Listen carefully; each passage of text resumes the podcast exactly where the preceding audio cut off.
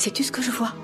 Je vois une jeune femme, ravissante, pleine d'assurance et d'énergie. Une c'est sympa, mais 16 c'est mieux, et elles sont toutes là pour le sixième épisode d'Option Selection.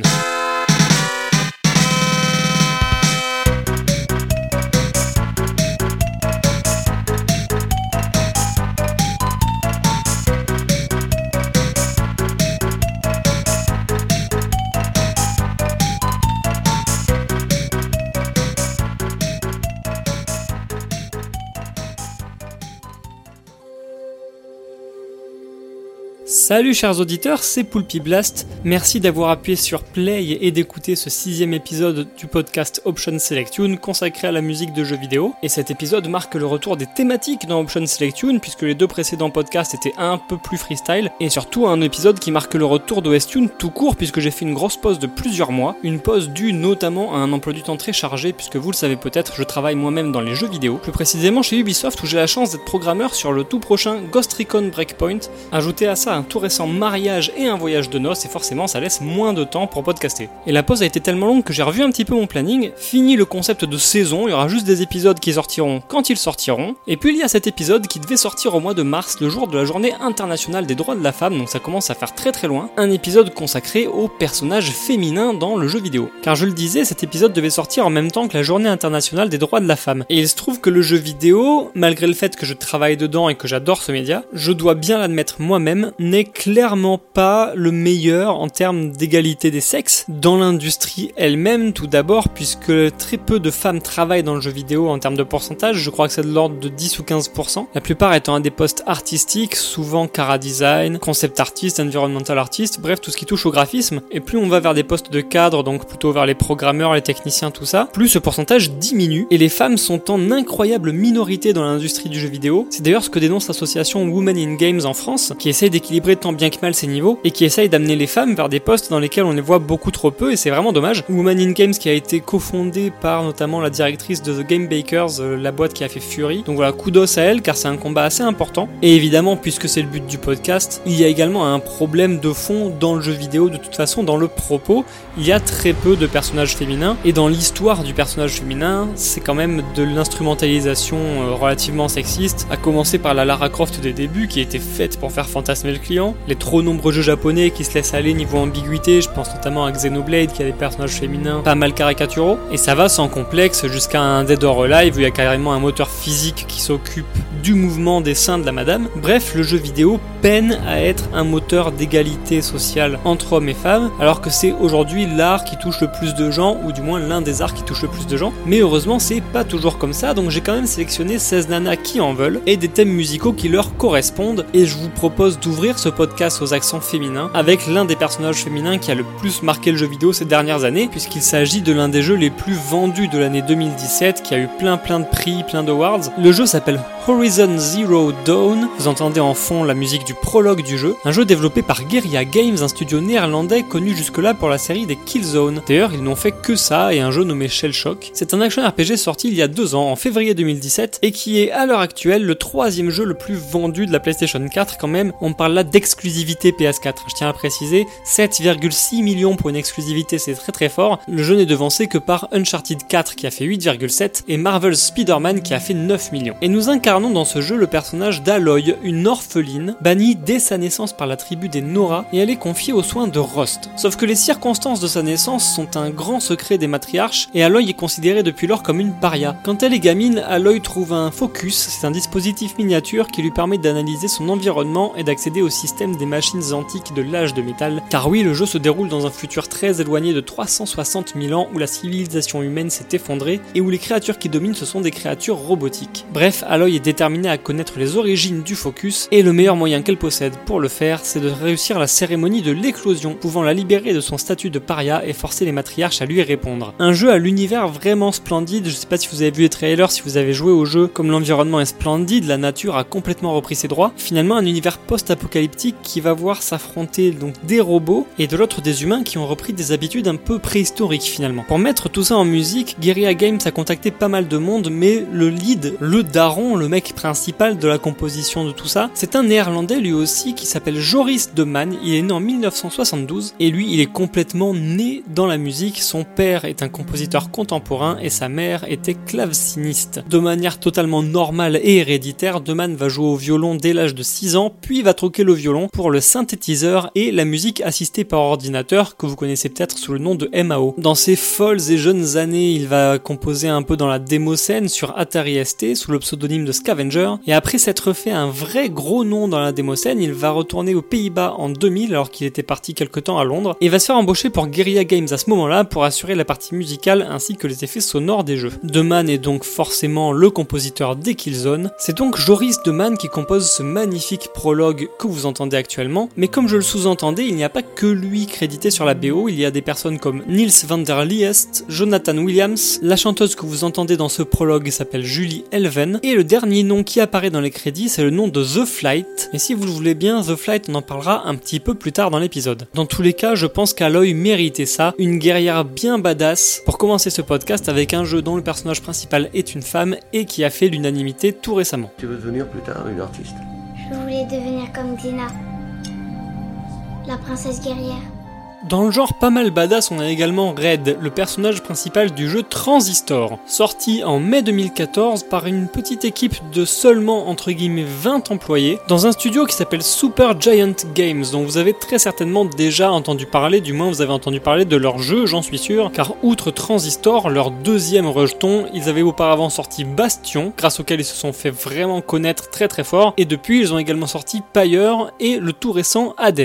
Dans Transistor, Red est une chanteuse assez connue dans une ville qui s'appelle Cloudbank, sauf qu'elle se fait attaquer par une armée de robots qui s'appelle le Process, attaque commanditée par un groupe qui se nomme le Camerata. Elle réussit à échapper à l'attaque et rentre en position d'un mystérieux transistor, ce transistor étant en fait l'espèce d'épée qui était censée l'assassiner, qui était censée être l'arme du crime. Elle récupère ce transistor dans la poitrine d'un gars, l'arme a semble-t-il absorbé la conscience et la voix du gars, mais également la voix de Red. Red est donc une chanteuse muette qui a pour but de retrouver sa voix et évidemment de défoncer un petit peu tout ce petit groupe, le Camerata, le Process, bref, faire justice à Cloudbank. Les jeux de Super Giant Games ont tous une patte bien définie, un dénominateur commun, voire plusieurs dénominateurs communs. Entre Bastion et Transistor, par exemple, il y a cette même 3D isométrique, cette même façon de narrer l'histoire un petit peu. Et un autre point commun de tous les jeux de Super Giant Games, c'est le compositeur des musiques. Il s'appelle Darren Korb, et Darren Korb, quand il se fait des amis, il aime bien les faire très tôt. C'est un ami de longue date de Logan Cunningham, et Logan Cunningham, c'est la voix, c'est le mec qui narre Bastion, qui narre Transistor, cette grosse voix bien grave d'américain. Et c'est aussi de très longue date qu'il connaît Ashley Barrett, une demoiselle qui possède une voix terriblement angélique et qui va chanter les chansons de Bastion, de Transistor et de Pyre. Et Darren Korb a ce style très folk, limite country, qui va avoir tendance à s'estomper au fur et à mesure des jeux, qui va complètement disparaître dans Hades, qui est un peu plus rock, voire beaucoup plus rock. Et de sa collaboration avec Ashley Barrett va sortir des morceaux absolument splendides. On pense tous à Build That Wall de Bastion, mais Transistor n'est clairement pas en reste. Il y a plein plein de thèmes chantés dedans. Il y a We All Become, Signals, Paper Boats, In Circles. Korb décrivant lui-même la BO de Transistor comme étant une musique électronique post-rock d'un monde passé. Et je vais vous diffuser évidemment un de ces thèmes chantés de Transistor parce que clairement les thèmes chantés sont le point fort des BO de Transistor, de Bastion et de Pyre. Et si vous avez l'occasion sur YouTube, vous tapez Darren Korb live, Korb et Barrett font des concerts d'à peu près 45 minutes ensemble de tous les morceaux qui sont sortis donc de Bastion à Pyre et c'est vraiment magnifique. C'est très simple, très sobre, grosse proximité avec le public, c'est assez rafraîchissant. Et il faut savoir qu'au-delà du jeu, la bande son toute seule a également très très bien marché puisqu'elle s'est vendue à 48 000 exemplaires juste pendant les 10 premiers jours de la sortie du jeu. Et il y aura un morceau additionnel qui s'appelle She Shines qui va être composé et pour lequel Ashley Barrett va encore une fois chanter, qui va sortir en novembre 2015 au moment où Transistor va sortir sur Apple TV. Un succès amplement mérité que vous allez pouvoir entendre avec ce morceau de Transistor qui s'appelle The Spine.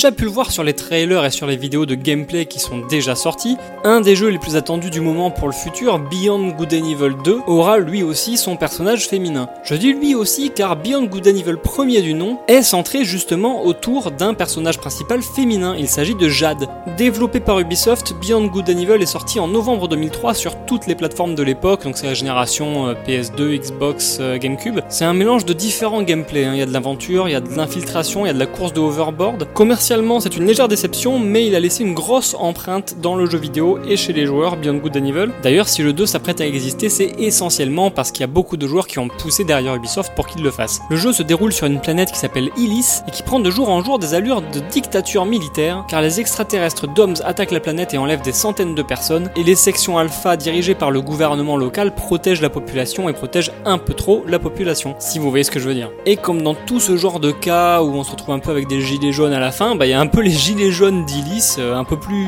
bourrins ceux-là, un mystérieux groupe de résistants qui s'appelle le réseau Iris, qui se met en place et combat la propagande du nouveau pouvoir. Jade, de son côté, c'est une jeune reporter photo qui est indépendante et qui se trouve au milieu de ce combat et devra prendre position. En l'occurrence, sa position, ça va être de révéler la conspiration qui se trame sur Ellis à l'aide de son appareil photo. Et Jade, comme beaucoup des personnages féminins qu'on va évoquer aujourd'hui dans ce podcast, c'est un personnage assez charismatique. Hein. Elle est séparée très tôt de ses parents qui avaient des problèmes avec les autorités, elle a appris à vivre seule et à se défendre. Donc forcément, elle a beaucoup de caractère, mais elle sait aussi se montrer maternelle avec les orphelins du phare sud dont elle s'occupe. Au départ, Ubisoft voulait nommer Jade Sally, et c'est un nom qui a finalement été abandonné car inapproprié pour une jeune fille dans l'imaginaire collectif américain. Et au départ, cette Sally, elle devait être adolescente, et elle a beaucoup changé dans le look, dans l'allure, dans l'attitude au fur et à mesure de la conception de Beyond Good et elle a été finalement redessinée par Michel Ancel au retour de l'E3 en 2002 pour lui donner une allure de jeune femme. Au départ, elle était vêtue euh, à la random avec un t-shirt et un pantalon tacheté, et on la retrouve finalement à, à barouder avec son appareil photo. Et si vous n'étiez pas au courant, Jade est doublée en français par Emma Decaune. Et la BO, il y a beaucoup de choses à dire hein, sur la BO de Beyond Good and Evil.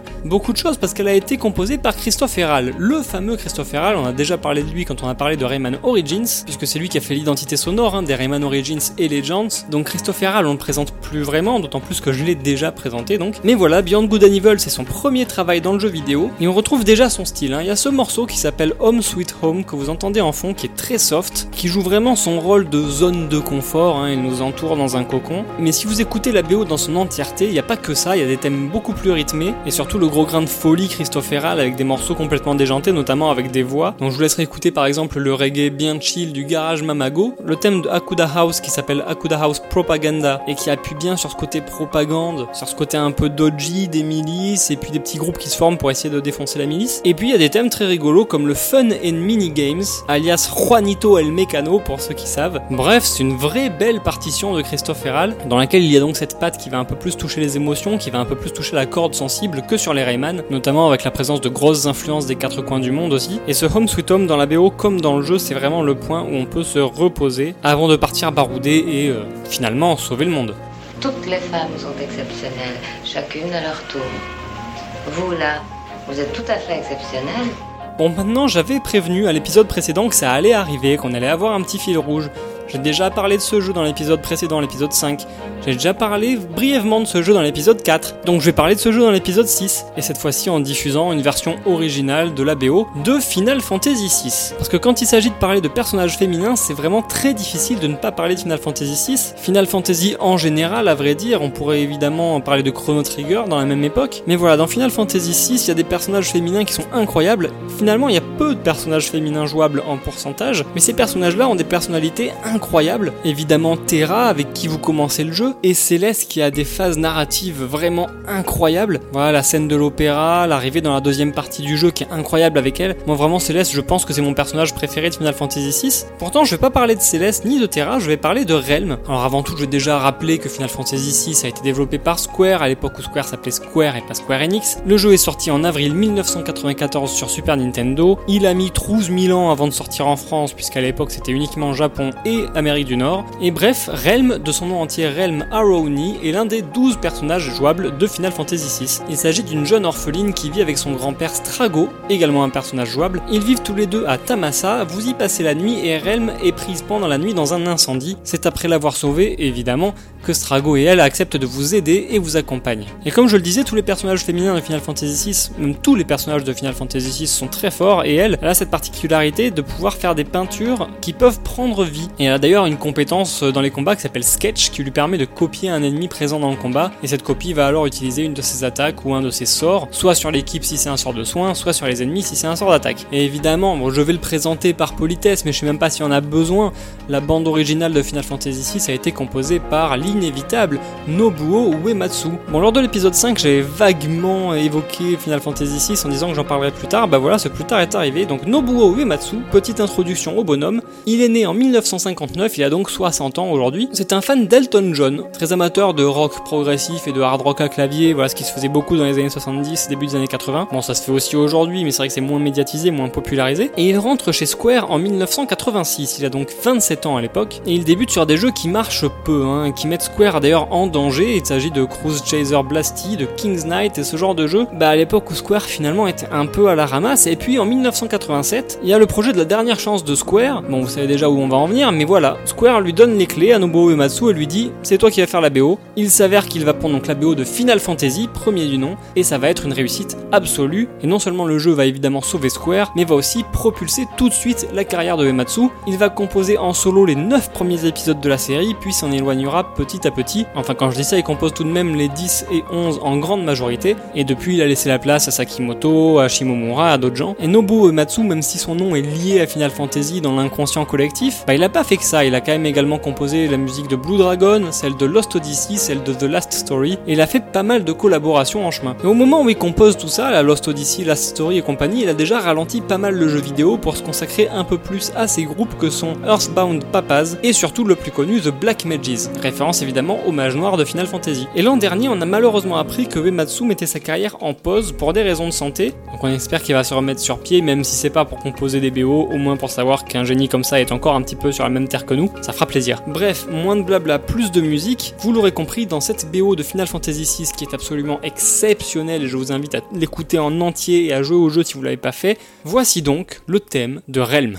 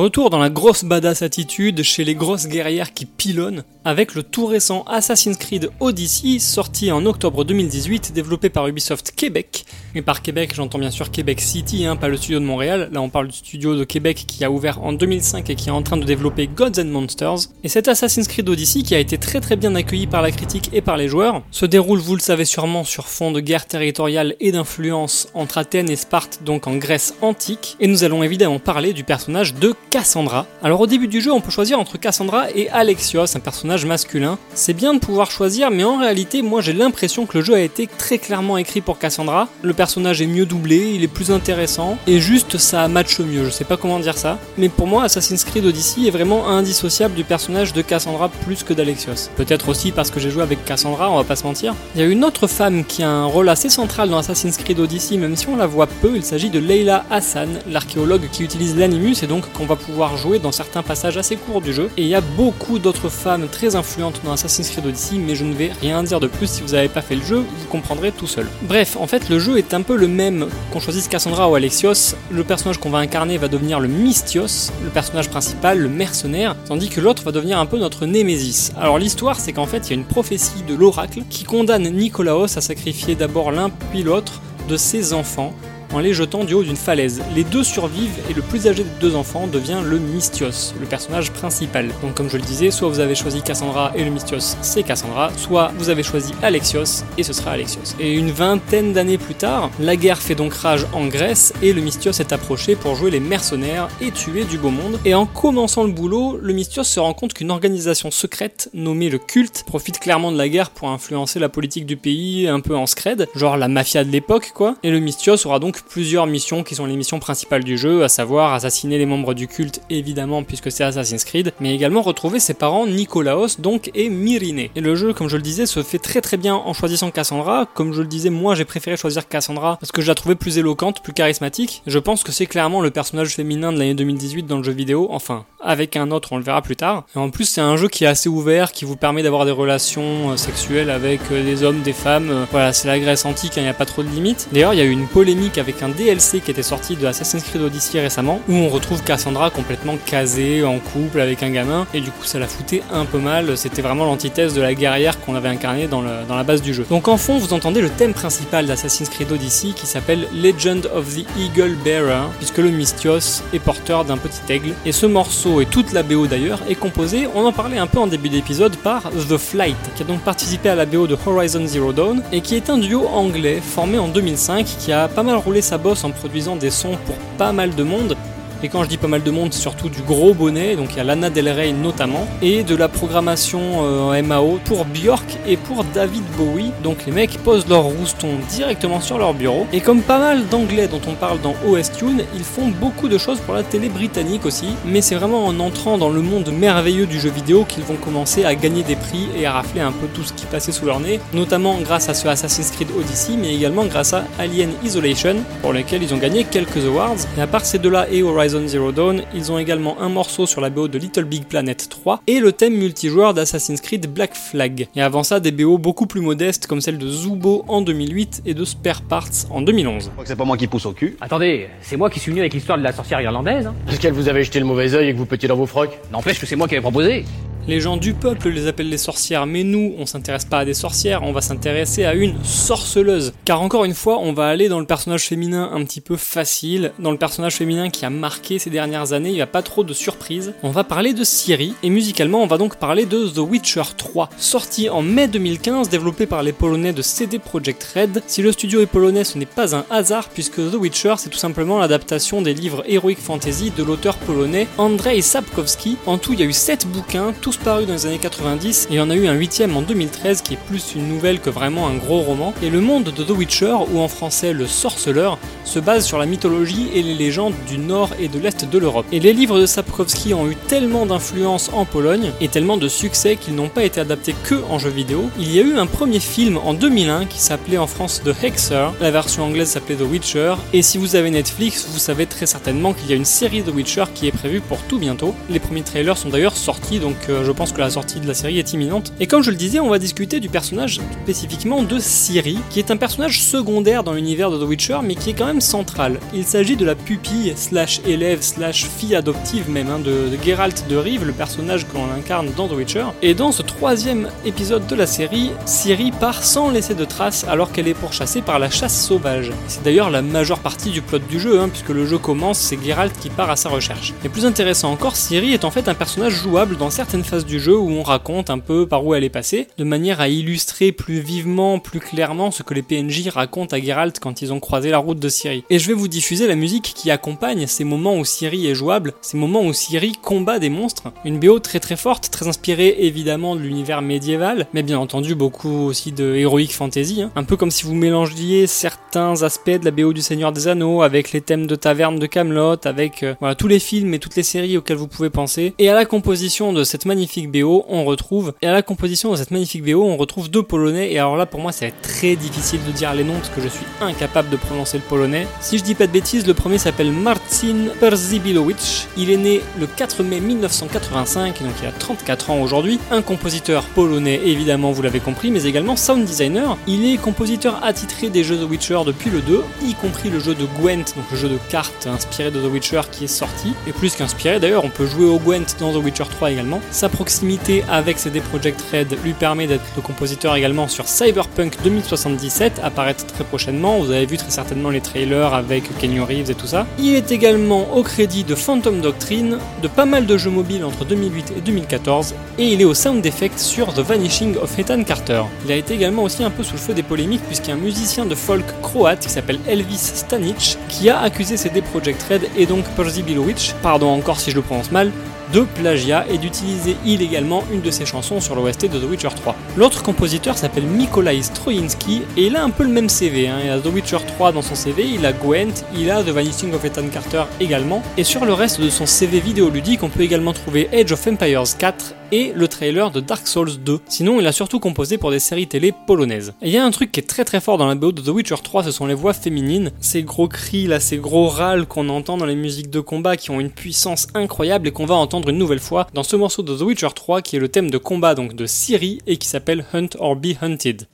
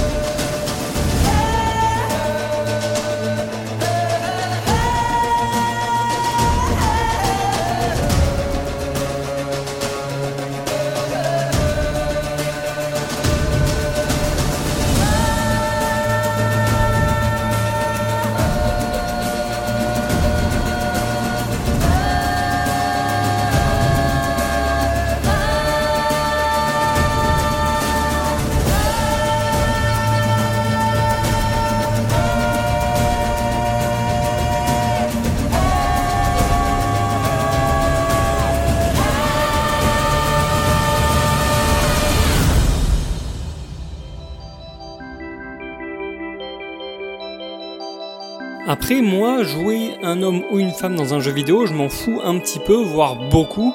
S'il y a une vraie raison narrative ou de design euh, qui fait qu'on a besoin de jouer plutôt un homme ou plutôt une femme, ok, pourquoi pas. Mais dans la plupart des jeux, genrer le personnage, en réalité, ça ne sert absolument à rien. On pourrait aussi bien jouer un Pokémon, ce serait pas beaucoup plus déconnant. Et bizarrement, il y a quand même plein de joueurs que ça choque et que ça met mal à l'aise de jouer une femme, en particulier quand ils pensaient jouer un homme, alors qu'en réalité, on s'en fout complètement. L'exemple le plus évident, c'est celui de Metroid. On en reparlera un petit peu après, spoiler alerte. Mais il y a également le cas de Portal. En l'occurrence, on va parler de Portal 2. Vous entendez en fond la musique de Robot Waiting Room Number 3 et on va évidemment parler du personnage de Shell, perso principal, donc personnage jouable de Portal et de Portal 2. C'est un FPS, donc le personnage qu'on contrôle, notre avatar, on le voit même pas, donc qu'il ce soit un homme ou une femme, l'intérêt est assez moindre. Mais il s'avère que là, Shell est donc une femme dans ce jeu développé par Valve, sorti en avril 2011 sur PC et sur console. Donc Valve, c'est cette entreprise qui, non content d'avoir créé Steam et 2 pendant très longtemps, avoir monopolisé un petit peu le jeu indépendant sur PC, c'est à la base un studio de développement qui est connu pour deux choses. Le premier, c'est de faire énormément de modes, de jeux AE ou même pas AE d'ailleurs, comme Dota 2 est un mode de Warcraft 3 par exemple, des modes de leur propre jeu aussi, comme Garry's Mod ou Portal. Ces deux jeux-là étant des modes de Half-Life, un autre jeu de Valve Corporation. Et donc forcément, la deuxième raison pour laquelle Valve est connue, c'est qu'ils ont sorti des jeux majeurs comme Half-Life ou Half-Life 2 qui ont révolutionné le FPS. Et au milieu de ça, ce sont donc des modes qui, en tant que jeu à part entière, sont eux-mêmes révolutionnaires et ont marqué le jeu vidéo de milestones assez précises, notamment les dates de sortie donc de Portal et de Portal 2, puisque Portal 2 c'est devenu un jeu référence du FPS de réflexion et un des jeux de référence aussi quand on parle de narration très humoristique. Et le personnage de Shell, avant qu'on connaisse son nom, avant de savoir qui c'est, c'est un personnage qui est documenté comme le sujet de test numéro 1 dans le centre de la compagnie Aperture Science. En l'occurrence, Shell est le sujet à qui on donne à tester le Portal Gun. Donc avec les deux boutons de la souris, on va pouvoir tirer un portail orange, un portail bleu, et si on rentre dans le portail orange, on sort par le portail bleu, peu importe où ils sont. Et c'est évidemment toute la base des puzzles de Portal où il va falloir se déplacer d'un point à un autre, le point B étant de manière évidente inatteignable, mais c'est évidemment avec les portails qu'on va s'en sortir. Et donc Shell, on connaît pas vraiment son passé, on pense qu'elle a été abandonnée possiblement à la naissance, et il est surtout rapporté son envie très très déterminée et très têtue même de survivre et de vivre, alors que Shell a passé toute sa vie à Aperture Science. Et l'antagoniste principal de Portal, il s'agit d'une intelligence artificielle qui s'appelle GLaDOS, qu'on pourrait également citer comme un personnage féminin, puisque GLaDOS est doublé par une femme, et va chanter les fameuses chansons Still Alive dans Portal 1 et Want You Gone dans Portal 2. Et à la composition des musiques de Portal 2, on retrouve un mec qui s'appelle Mike Moraski, qui est un interne de Valve et qui a pris la place de Kelly Bailey, qui était le monsieur propre de Valve un petit peu, qui avait fait les musiques de Half-Life, de Half-Life 2, du premier Portal, donc dans un style très ambiant, très minimaliste. Les BO s'écoutent difficilement hors jeu. Les moments où il y a des vraies mélodies dans ces jeux-là, c'est vraiment pour mettre l'accent sur un moment particulier de la narration. Et Mike Moraski va aller plus clairement vers les mélodies, il va un peu plus partir en couille aussi. On a l'humour de Portal 2 qui va vraiment se retranscrire dans cette BO. BO dans laquelle il est d'ailleurs crédité non pas comme Mike Moraski, mais comme Aperture Science Psycho Acoustics Laboratories. Et pour Valve, Moraski il a composé pas mal de BO, hein. Team Fortress 2, Left 4 Dead, Left 4 Dead 2, Counter-Strike Global Offensive, Portal 2 donc, et même plusieurs morceaux sur le premier Portal déjà qu'il a donc partagé avec Kelly Bailey. Hors jeu vidéo, c'était également un rocker punk notoire. Il a joué dans un groupe de hardcore, punk, noise, des trucs un peu crust comme ça, qui s'appelait Steel Paul Bastub, groupe qu'il a fondé lui-même en 1986, mais qui va malheureusement splitter en 2002. Donc on peut imaginer une alternative un peu plus punk à Napalm Death. Et là où ça devient vraiment fou quand on connaît les qualités de musicien et de compositeur du garçon, ben le mec en plus de ça, il fait des effets spéciaux pour les films et il a bossé comme FX artiste senior et directeur technique sur les trilogies du Seigneur des Anneaux et de Matrix. Donc le monsieur pose ses gros roustons, très très très gros roustons sur la table, il casse la table, il la plie en deux. Et puis voilà, moi dans la BO de Portal 2, j'ai donc un faible énorme pour ce Robot Waiting Room 3. Il y en a 6 dans la BO des versions de Robot Waiting Room, en réalité 7 parce qu'il y a un autre morceau qui possède ce thème également, qui sont toutes des variations de ce même arpège. Et quelque part entre l'ambiance robotique et la narration très humoristique, y compris dans la musique, ces Robot Waiting Room offrent un moment de détente, de fraîcheur, de méditation assez bienvenu. J'ai passé deux jours en salle de travail et c'est comme ça que tu me remercies Maman. Y a pas de maman. C'est moi qui devrais être à ta place. C'est moi qui ai besoin de soleil et de cocktail, tu le sais très bien.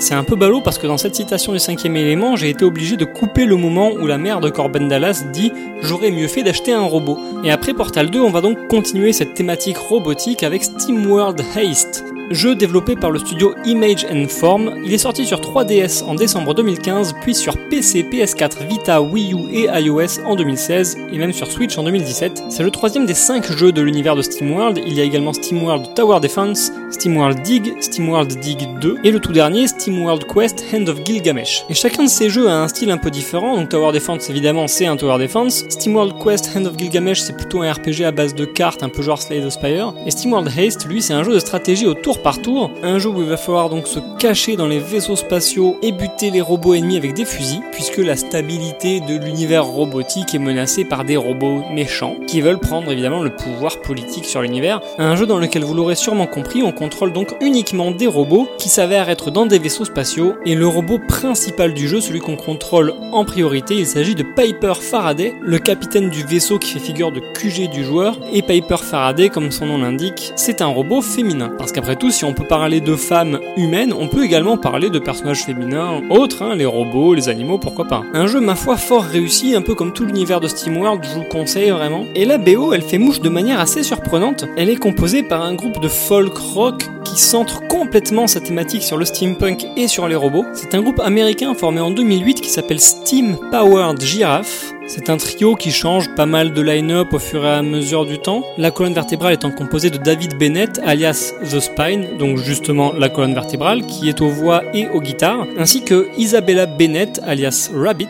qui s'occupe également des voix et de la guitare, donc ce clavier qu'on porte comme une guitare. Un troisième larron pour finir les harmonies à la voix, qui est également bassiste, qui s'appelle actuellement Brian Barberin, qui joue le rôle du robot Zero. Et en fait, au fur et à mesure du temps, quand le line-up change, le groupe explique ça comme juste on change les parce qu'ils ont besoin de les changer, parce que les robots cassent finalement. Et il y a 5 albums de Steam Powered Giraffe, ça va de Album 1 en 2009 jusqu'à Quintessential en 2016, leur dernier album, en passant par le show à 2 centimes, The Two Cents Show, MK3 et The Vice Quadrant, le Space Opera. Donc les mecs, comme je le disais, se sont créés carrément des histoires pour leurs robots. Par exemple, The Spine, c'est un robot diesel punk futuristique avec une colonne vertébrale en titane, il a la peau couleur argent, etc. etc. C'est vraiment tout un background que le groupe a voulu exploiter plus que juste la musique. Et cette thématique marche tellement bien avec SteamWorld Heist que les développeurs leur ont demandé de composer des morceaux pour le jeu. Il y a donc des morceaux originaux que Steam Powered Giraffe va jouer et chanter, notamment à la fin des combats de boss quand les boss sont vaincus, genre The Queen is Dead, et en tant qu'interlude quand on va dans les saloons intergalactiques pour essayer de recruter des mercenaires ou d'acheter des nouvelles pièces d'équipement, tout ça, et bien Steam Powered Giraffe apparaît dans le jeu modélisé par trois robots qui font de la musique sur scène et qui reprennent des morceaux déjà sortis sur album du groupe dans des versions spécialement réarrangées pour le jeu de Steam World Heist. Je vous conseille très vivement d'aller sur leur page Bandcamp à Steam Powered Giraffe parce que vous allez voir c'est assez surprenant comme musique, très bien fait, les harmonies vocales sont superbes et ils ont foutu toute la BO de Steam World Heist sur Bandcamp donc vous pouvez tout écouter, leurs propres reprises qui sont déjà très très chouettes. Moi évidemment j'ai choisi un morceau original pour mieux cadrer le thème de ce podcast qui est la musique de jeux vidéo. On va donc écouter un morceau de Steam Powered Giraffe qui est disponible uniquement sur la BO de Steam World Heist, il s'agit de Starscrap.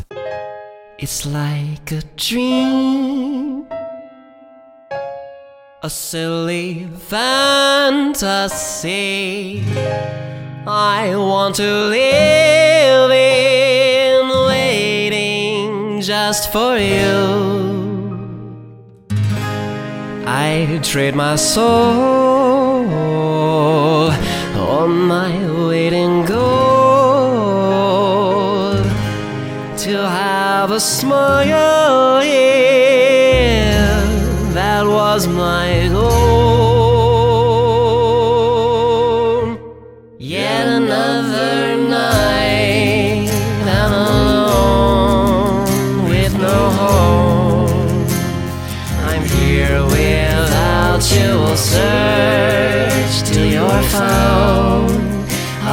Down in the star scrap. It's all just star scrap.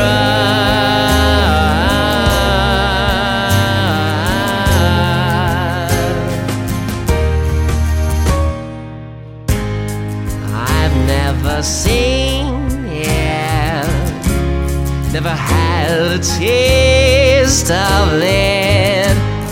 It's such a shame waiting just for love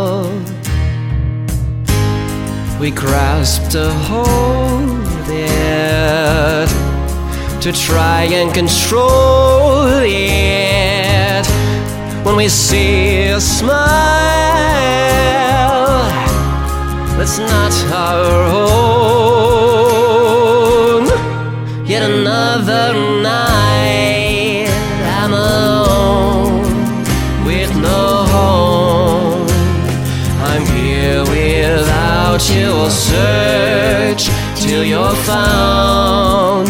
I'll be down in the star scrap. It's all just a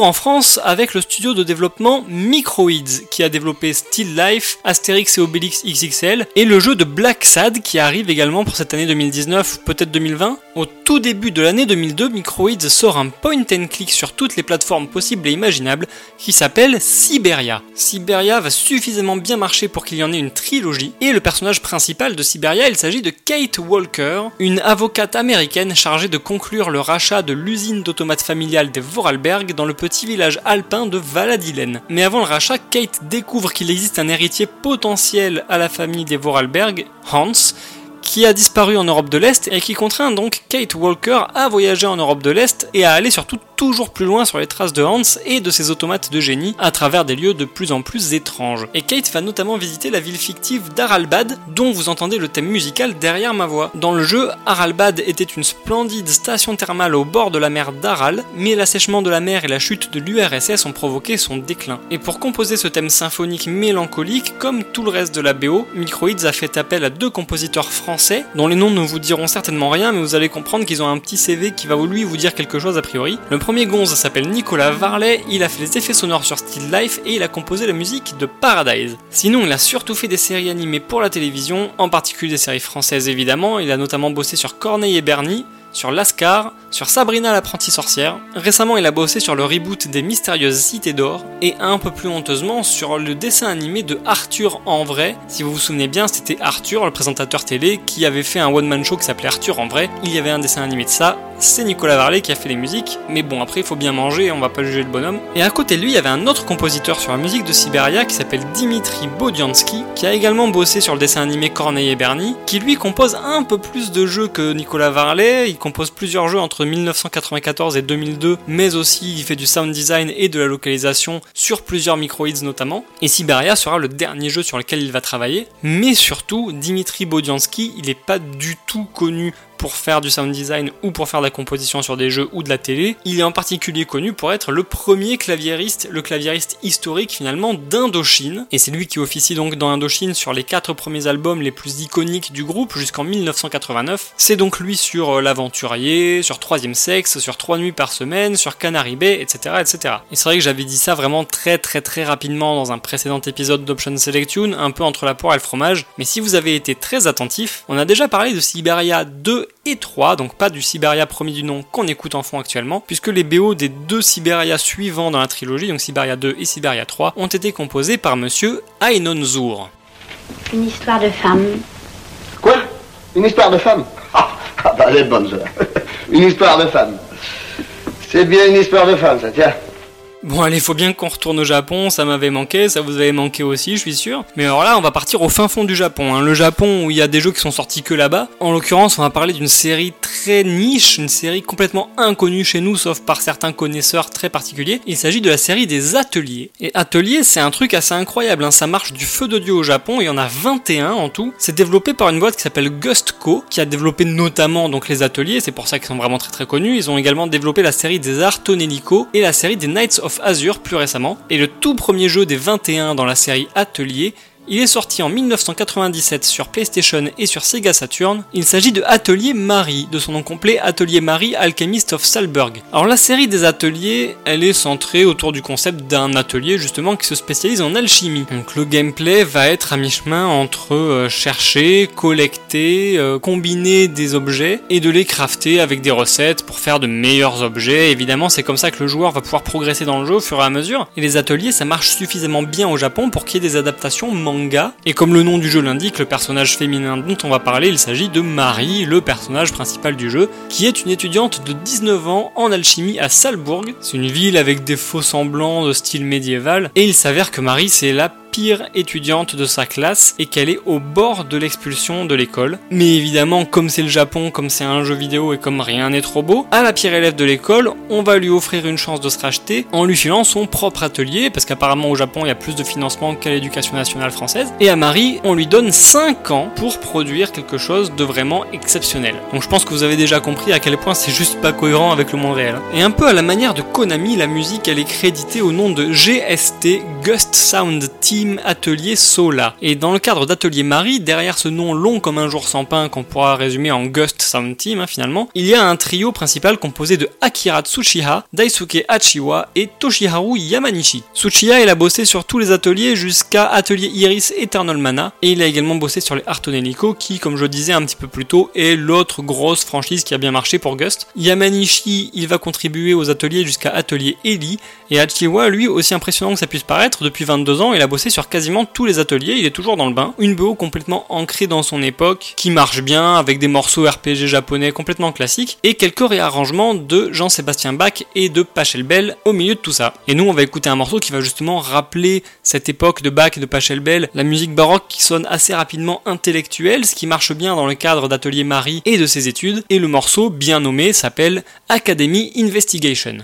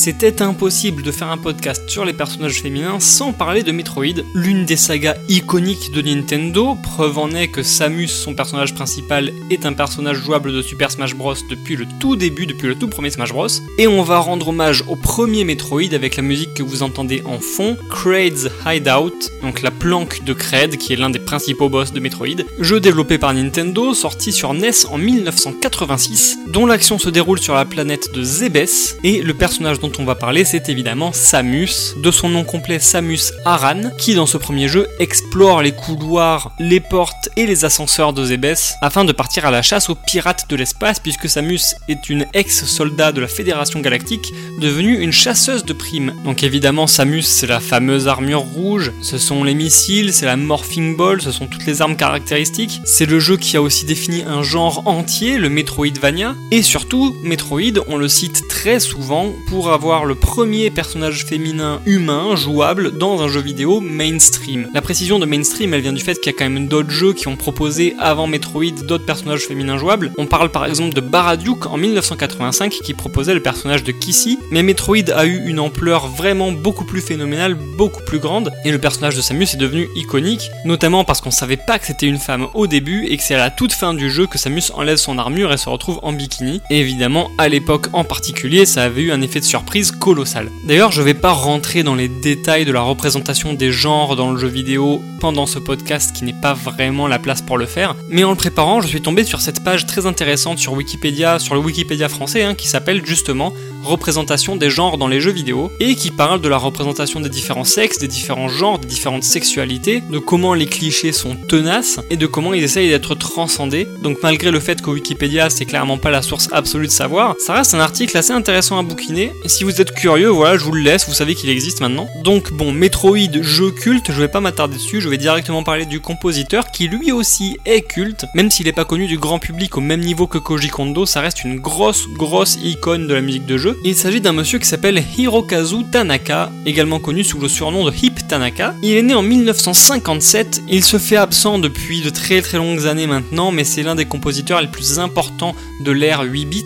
Et chez Nintendo, il commence à faire des sons en 1980 sur les arcades de Space Firebird et de Radarscope. Il va ensuite travailler sur les effets sonores de Donkey Kong, l'arcade. Il va bosser sur plusieurs Game Watch et alors là, ensuite, c'est complètement l'orgie de jeux cultes Duck Hunt, Wild Gunman, Balloon Fight, Metroid donc, Kid Icarus, Super Mario Land sur Game Boy, Mother et Earthbound, Dr Mario. Il fait des apparitions dans la BO de Mario Paint. Il compose des morceaux pour les premières saisons de l'anime Pokémon. Et j'ai gardé ce qui me semble être le plus iconique pour la fin. C'est aussi à lui qu'on doit les musiques de Tetris. Alors vous me direz Tetris, oui, non, ça n'a pas été composé par lui, etc. En réalité, il y a quand même une petite nuance, puisqu'il y a les trois thèmes hein, principaux de Tetris, Type A, Type B et Type C. Le fameux thème A, on le sait maintenant, c'est un morceau russe du 19e siècle qui s'appelle Korobei Nikki, mais c'est bien Hip Tanaka qui a composé le thème B, et de toute façon, c'est lui qui a tout programmé sur la cartouche de Tetris, donc même sur le thème A, il y est pas pour rien. Donc c'est un mec qui a fait des études en ingénierie électronique, mais c'était pas trop trop son kiff, lui il voulait faire de la musique,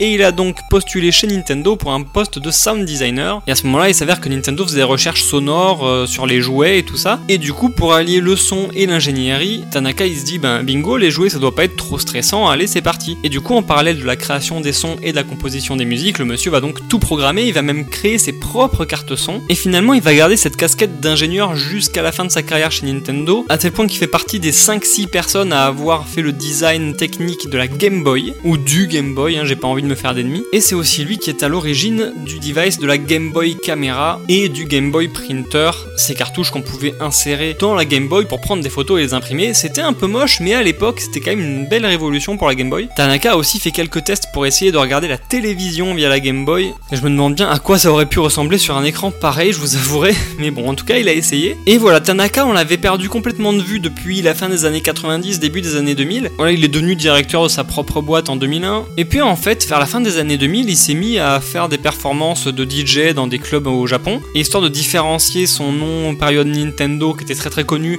de sa nouvelle période DJ. Il rajoute un C à son hip pour devenir Chip Tanaka, et c'est sous ce nouveau pseudo qu'il sort son premier album solo qui s'appelle Django, et qui est sorti tout récemment en 2017, donc premier album solo à 60 ans le mec, et c'est d'ailleurs un super album qui allie la chip tune, euh, la dub, la trip hop, et on, sent vraiment que le mec c'est un compositeur majeur du genre, et on sent aussi qu'il n'a pas cessé d'améliorer son identité sonore, et clairement le mec à 60 ans, on sent qu'il est dans ce qui se fait aujourd'hui. Le gars il est pas en retard quoi. Et pour l'anecdote, c'est un gros fan de reggae, le garçon, il a joué dans un groupe de reggae au lycée, il a même fait des premières parties assez sympathiques de groupes jamaïcains au Japon. Et je vous promets qu'avec toutes les BO qu'il a pondues, on reparlera du garçon dans un prochain épisode. Il me semble que d'après les propos de mademoiselle votre fille, elle s'est conduite hier comme une aventurière. Et votre fils comme un goujat. Non. Metroid, jeu qui ouvre la voie à tout un tas de jeux d'action, exploration où il faut revenir en arrière quand on a les compétences suffisantes, etc. De même que Castlevania d'ailleurs, c'est pour ça que le genre s'appelle désormais le Metroidvania. Les enfants du Metroidvania, ils sont excessivement nombreux dans la scène indé depuis une dizaine d'années et on va parler de l'un d'entre eux qui est sorti en juillet 2018. Il s'agit de Lamulana 2, sorti sur un peu toutes les plateformes du moment. Il est développé par un trio japonais qui s'appelle Nigoro. Donc à E3, ils ont l'air de faire vraiment beaucoup de choses dans Nigoro, compris la musique. Donc La Mulana, c'est un jeu d'action et d'exploration de ruines archéologiques. Et si on incarnait un mec dans le premier La Mulana, on incarne sa fille dans le deuxième, Lumisa Kozugi, qui part explorer les anciennes ruines de La Mulana, que l'on dit être le point d'origine de la civilisation humaine. Et si son père a exploré La Mulana, Lumisa, elle, va aller vers l'autre, entre guillemets, La Mulana, Eglana, car elle a très très envie de connaître la cause de nombreuses apparitions de monstres récentes qui provenaient justement des ruines. Et ce Castlevania Indiana Jones, si je puis dire, a une BO qui est euh, pas fameuse, hein, il faut bien l'admettre. Autant la BO du premier La Mulana a des éclairs de génie, il y a vraiment des morceaux qui sortent du lot, autant c'est un peu plus difficile dans le deuxième de trouver un morceau qui accroche bien l'oreille. J'en ai quand même trouvé un pas trop mal, et comme je voulais vraiment parler de La Mulana 2 pour le côté jeune fille aventurière de Lumisa Kozugi, je vais vous diffuser ce morceau qui s'appelle In Yggdrasil.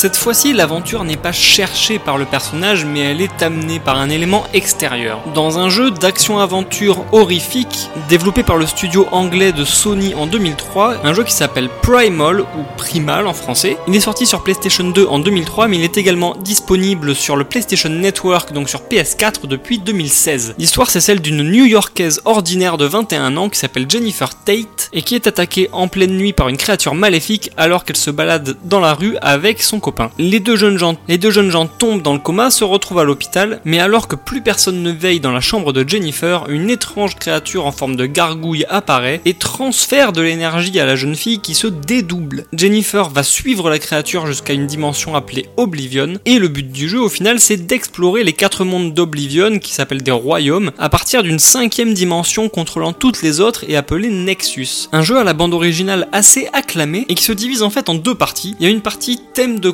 et tous les thèmes de combat ont été composés par un groupe de rock industriel qui s'appelle 16 Volt, enfin 16 Volt en anglais, dont le leader s'appelle Eric Powell. Et en réalité c'est le one man band d'Eric Powell auquel on ajoute des musiciens pour le live et pour les enregistrements. 16 Volt va donc composer 9 morceaux sur la BO de Primal, essentiellement des thèmes de combat. Un groupe qui possède 10 albums studio, donc c'est pas des amateurs. Tout le reste de la BO est un peu plus traditionnel pour un jeu d'action-aventure horrifique, tel que le morceau Temple of Flame que vous entendez en fond. Et ces morceaux-là, ils sont composés par un duo qui bosse ensemble depuis quasiment 30 ans. Ils ont commencé au début des années 90, depuis qu'ils sont ados. Ils s'appellent Andrew Barnabas et Paul Arnold. Donc ils bossent essentiellement sur des films et sur des séries. Mais dans le jeu vidéo, ils ont aussi un magnifique CV. Ils ont commencé en 1995 sur Defcon 5. On les retrouve sur le remake de Frogger en 1997. Et le jeu qui va clairement mettre leur nom sur la carte des compositeurs de jeux vidéo, c'est la série des Medieval. Et suite à Medieval, qui est sorti sur PlayStation, Barnabas et Arnold vont continuer à faire des bisous avec Sony. Et ils vont bosser donc sur Primal, pour lesquels ils vont composer pas mal de morceaux. Et on les retrouve également par exemple sur la BO de Forza Motorsport 4 plus récemment. Bonsoir, version bouffie de Juno. Où étais-tu passé J'étais sortie, je m'occupais de choses qui dépassent largement mon degré de maturité. Et à force de parler de meufs ultra badass, des aventurières qui ont peur de rien, on oublie finalement de parler de personnages plus fragiles, que le jeu vidéo va souvent avoir du mal à mettre en avant pour privilégier le côté action-aventure, ou alors si le personnage principal est masculin, on va se retrouver avec des personnages féminins assez nunuches, dans la plupart des cas évidemment, pas dans tous, et pour avoir des personnages féminins un peu plus tourmentés, il va falloir se pencher du côté de l'adolescence, et c'est ce qu'a réussi à faire Dontnod Interactive avec Life is Strange. Alors on va pas parler justement du Life is Strange développé par Dontnod, mais de sa préquelle qui est développée au Colorado aux États-Unis par Deck 9 Games. Cette préquelle s'appelle Life is Strange Before the Storm et il s'agit d'un jeu épisodique comme le premier Life is Strange. Il y a 4 épisodes qui sont sortis entre août 2017 et mars 2018. Bien sûr, le fait que les studios de développement soient différents n'empêche pas un lien conducteur. Il s'agit de l'éditeur qui est Square Enix dans les deux cas. L'intrigue se déroule dans Before the Storm 3 ans avant les événements du premier jeu et met en scène l'adolescence tourmentée de Chloé Price, le personnage secondaire du premier Life is Strange, ainsi que celle de son amie Rachel Amber. Donc à ce moment-là, Chloé elle a 16 ans, elle vit une période vraiment sombre, c'est une ado un peu émo, c'est une punk, elle fume, elle sait pas trop où elle en est dans sa vie ni dans sa sexualité d'ailleurs, c'est un peu le principe de sa relation entre elle et Rachel. Et le joueur qui va jouer Chloé va être régulièrement confronté à des choix, lesquels déterminent notamment la nature de la relation entre les deux jeunes filles. La protagoniste du premier jeu, Maxine, n'apparaît pas du tout dans cette préquelle puisque son personnage avait déménagé à Seattle à ce moment-là. Mais le jeu y fera référence puisque Chloé va regretter son absence et le fait qu'elle ne donne pas de nouvelles. Et dans le premier jeu, il y avait un arc narratif complet autour de la disparition de Rachel Amber qui ne sera pas du tout évoqué dans Before the Storm. Pour la bande originale, bien sûr, il fallait quelque chose qui évoque ce tourment de l'adolescence. Une BO assez, une BO assez courte, hein. on trouve dans la BO officielle que 5 morceaux. Elle est composée à moitié par le groupe anglais Daughter, qui est justement à mi-chemin entre le rock et les ballades de spleen de jeunes adultes, ce qui correspond très bien à la personnalité de Chloé. Et dans le même style, on va avoir un groupe qui s'appelle Speedy Ortiz, qui a sorti un album qui s'appelle Major Arcana, sorti en décembre 2013. Et sur cet album, on trouve un morceau qui a été utilisé dans la BO de Life is Strange Before the Storm. On va l'écouter tout de suite. Le morceau s'appelle Now Below. You didn't know me when you were a kid. In trouble again. I didn't know you when I broke my knee. Spent the summer on crutches, and everybody teased, except for this one friend I almost forgot.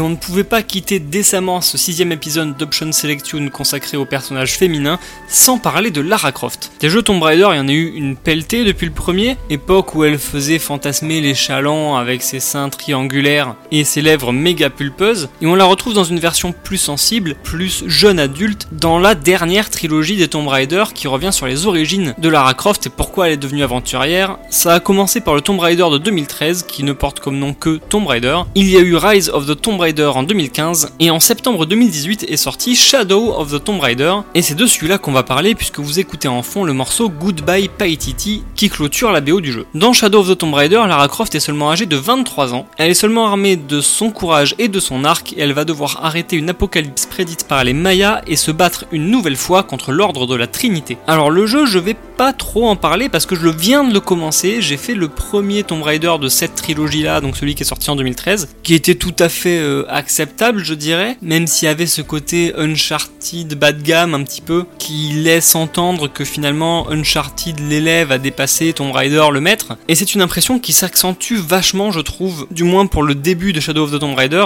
On m'en a dit du bien, on m'en a dit du mal, voilà je vais voir comment ça se passe quand je vais le continuer, on va passer tout de suite au compositeur et à la BO. Une BO on point, comme disent les anglo-saxons. Elle sonne vraiment très très bien avec l'univers de Tomb Raider.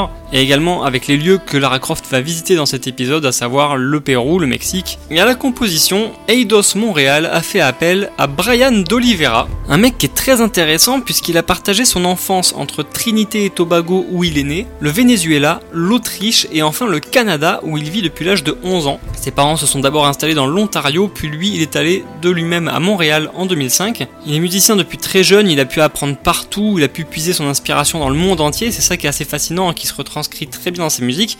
Il crafte ses propres instruments, il a monté son propre studio en arrivant à Montréal avec une huile de coude et une volonté de malade. Et avec ce studio-là, il commence à la fin des années 2000 donc sur des shows télévisés au Canada du style Reine du Shopping un petit peu. Et il va signer sa première BO pour le jeu vidéo en 2012 avec le très remarqué Papo Io, dont la bande son demandait justement un côté très ethnique entre guillemets, où on avait besoin de musique traditionnelle sud-américaine que Brian d'Oliveira a su retranscrire très très bien. J'espère qu'on passera du Papo Io dans un prochain épisode parce que la BO est vraiment très fascinante. Et Papo Io, ça va donc propulser tout de suite Brian d'Oliveira en tant que compositeur de jeux vidéo. Il va être recruté par Media Molecule pour composer sur Tear Away en 2013, pour lequel il est nominé au BAFTA. Donc les BAFTA, c'est un peu l'équivalent euh, des Césars du jeu vidéo, on va dire, en Angleterre. Très exactement, ce sont les awards du film et de la télévision avec du jeu vidéo dedans. Donc la BO de Tear Away, qui est également très très bien et que je vous invite à écouter, est seulement nommée au BAFTA. Cette année-là, c'est Bioshock Infinite qui remporte la victoire. Et puis de là, bah, Brian d'Oliveira, il va continuer à exploser. Il va continuer avec Media Molecule pour composer la BO de Little Big Planet 3.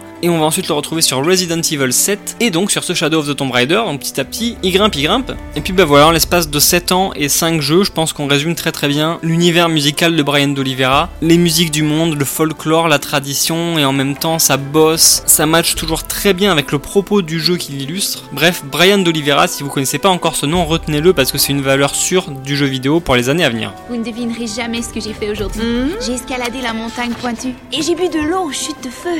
Les chutes de feu La légende raconte que seuls les rois de l'Antiquité étaient assez courageux pour boire le feu.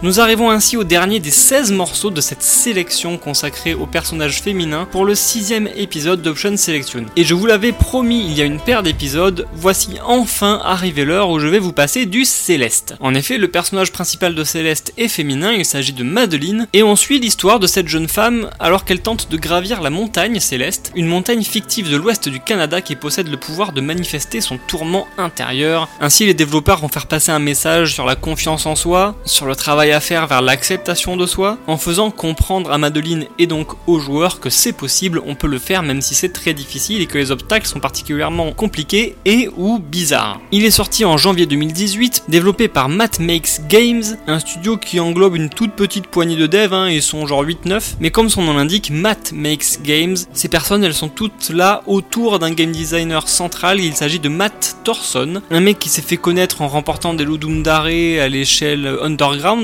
dire. Il a réalisé plein plein plein de petits jeux et puis il a connu le succès avec d'abord Towerfall, puis l'excellent jeu multijoueur Towerfall Ascension. Et le gameplay de Towerfall de Towerfall Ascension est tellement calibré qu'ils ont poussé le truc jusqu'à aboutir à ce que je considère moi comme un bijou qui s'appelle Céleste donc et qui a été extrêmement bien accueilli, qui a été extrêmement remarqué et en particulier en ce moment pour plusieurs raisons. La première qui est très bonne, c'est qu'au moment où j'enregistre cette phrase, le DLC du 9 niveau et ultime niveau de Céleste vient de sortir il y a à peine deux jours. Et on entend aussi parler de Matt Thorson en particulier en ce moment pour des raisons un peu plus tristes. Non pas que Matt Thorson ait quoi que ce soit à se reprocher, mais vous l'avez peut-être suivi et en plus ça tombe sous le coup du thème de ce podcast. Récemment, il y a un certain nombre de développeurs qui ont été accusés de harcèlement sexuel ou de harcèlement moral envers d'autres employés du jeu vidéo notamment. Et parmi les compositeurs de jeux vidéo, ça a touché deux personnes. La première, c'est Jeremy Soul, accusé de viol très récemment par une nana qui a travaillé avec lui. Donc Jeremy Soul, j'aimerais bien passer de ses musiques parce qu'il a quand même composé sur Guild Wars, sur Oblivion, sur Skyrim, sur Secret of Evermore, j'en passe et des meilleurs. Et la deuxième personne qui s'est retrouvée comme ça sous les feux des projecteurs, bien malgré lui pour des raisons bien tristes, c'est Alec Holoka, un développeur indépendant qui est également compositeur, qui a développé le jeu Aquaria qui en a composé les musiques, qui a développé le jeu Night in the Woods et qui a également composé les musiques de Towerfall Ascension, d'où sa collaboration étroite avec Matt Makes Games. Alec Holoka a été en couple avec la développeuse Zoe Quinn, laquelle l'a accusé de harcèlement moral Il s'avère que derrière, d'autres voix se sont élevées pour dire Eh ben elle a pas tort, Alec Oloka il a de sacrés soucis dans sa tête et il le fait subir aux autres à travers des sévices d'ordre apparemment psychologique, totalement néfastes pour les gens qui l'entouraient. Et en plus que l'histoire se soit très très mal passée pour Zoé Quinn et pour les gens qui ont bossé avec Alec Oloka de manière générale, ça s'est d'autant plus mal terminé que devant la shitstorm qu'il a reçue, Alec Oloka a mis fin à ses jours cet été. Et avant ce dénouement tragique, Matt Thorson justement y était allé de son petit mot puisqu'il a été interrogé sur le sujet et qu'il a répondu qu'il n'avait pas été en contact avec Oloka depuis des années justement parce que ça s'était mal passé. Une affaire et un dénouement extrêmement triste et finalement toutes ces nouvelles révélations de balance ton port dans le monde du jeu vidéo, bah, je pense que c'est aussi une bonne conclusion pour ce podcast pour dire messieurs, respectez les autres, mesdames aussi d'ailleurs, respectez les autres, faites attention aux gens qui vous entourent, tout le monde est précieux. Ah bon, ça fait un peu bisounours de dire ça, mais ne discriminez pas les gens parce qu'ils sont pas comme vous, parce qu'ils sont pas du même sexe, de la même orientation sexuelle, du même genre, de la même couleur de peau, de la même religion, ou qu'ils aiment les RPG japonais, et faisons de ce monde un monde égalitaire où les personnages féminins ne sont plus tous des bimbos à gros seins comme a pu l'être Lara Croft au départ, comme peuvent l'être les beach volleyeuses de Dead or Alive, mais que tout le monde puisse y trouver son compte finalement sans aucune forme de discrimination, ni aucune forme d'objectification. Est-ce que c'est comme ça que ça se dit? J'ai pas cherché sur Google, j'aurais peut-être dû. Ce que je vous propose, c'est qu'au lieu de continuer à parler de Céleste, je vais vous renvoyer vers un podcast absolument excellent de l'ami Riff en piscine. Vous allez écouter son podcast, le Tomberry musical, et son duo d'épisodes sur Céleste. Il y a deux épisodes parce que c'est un peu long, le total fait je crois 2h30, mais c'est d'une richesse d'informations sur le studio Matmake Games, sur le jeu Céleste, sur comment il a été créé et sur toute l'histoire de la BO et de la compositrice Lena Rain, que finalement moi ça sert à rien que je rajoute des trucs, je ne peux que vous renvoyer vers le Tomberry musical, qui est à ce sujet je pense la meilleure source d'informations que vous pourrez trouver à l'heure actuelle. Et puis la BO, bah, c'est inutile d'en parler trop parce que je vais vous passer un morceau, vous allez comprendre ce que c'est, vous allez sûrement rêver comme moi j'ai rêvé. En tout cas je vous le souhaite, parce que Lena Rain, musicienne qui a eu un passé de dev testeuse chez Ubisoft et tout ça, quand on écoute son travail sur Céleste, c'est d'un aboutissement tellement pur qu'en fait il y a juste rien à dire et à kiffer. Une électro très contemplative, il y a un travail sur les sons chiptune qui se marie bien avec l'ambiance visuelle de Céleste et en même temps ce ton qui vient faire toc toc à notre fort intérieur et qui va nous parler autant que le jeu Céleste nous parle. Donc voilà, moi je vous laisse là et je vous donne rendez-vous pour un prochain épisode, le septième d'Option Selection. Révisez peut-être un petit peu votre bible et les bouquins sur l'apocalypse, tout ça, parce qu'on va parler d'anges et de démons lors du prochain épisode, ce qui vous permettra sûrement de mieux comprendre pourquoi Bayonetta n'était pas au programme de ce sixième épisode. Et je vous laisse avec ce que j'estime être la masterpiece de cette BO de Céleste. Il y a un morceau dans les phases B que j'aime énormément, c'est le thème du troisième niveau. Mais si on veut vraiment parler de Lena Rain et écouter un morceau qu'elle a elle-même composé, on va quand même rester sur les faces A et écouter le morceau qui illustre le deuxième niveau du jeu. Il s'agit de Resurrections. Merci d'avoir écouté Option Select Tune, je suis Poulpi Blast et je vous dis à très bientôt. Amusez-vous bien, bye bye